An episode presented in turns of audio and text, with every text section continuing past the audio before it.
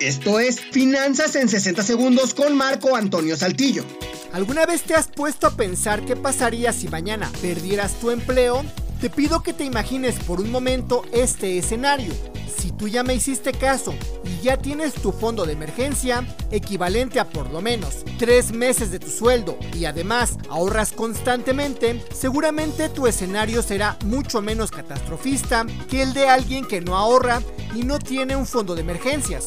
Sin embargo, ahorremos o no, tengamos un fondo de emergencias o no, lo más recomendable siempre será no depender solamente de una fuente de ingresos. Puedes invertir en el negocio de algún familiar, vender por catálogo, ahorrar para comprar un taxi y que alguien más lo maneje, lo que sea. Hay miles de opciones, pero nunca dependas solamente de una fuente de ingresos. Incluso te recomiendo que vivas solamente con la fuente más baja de esos ingresos y el resto lo destines al ahorro.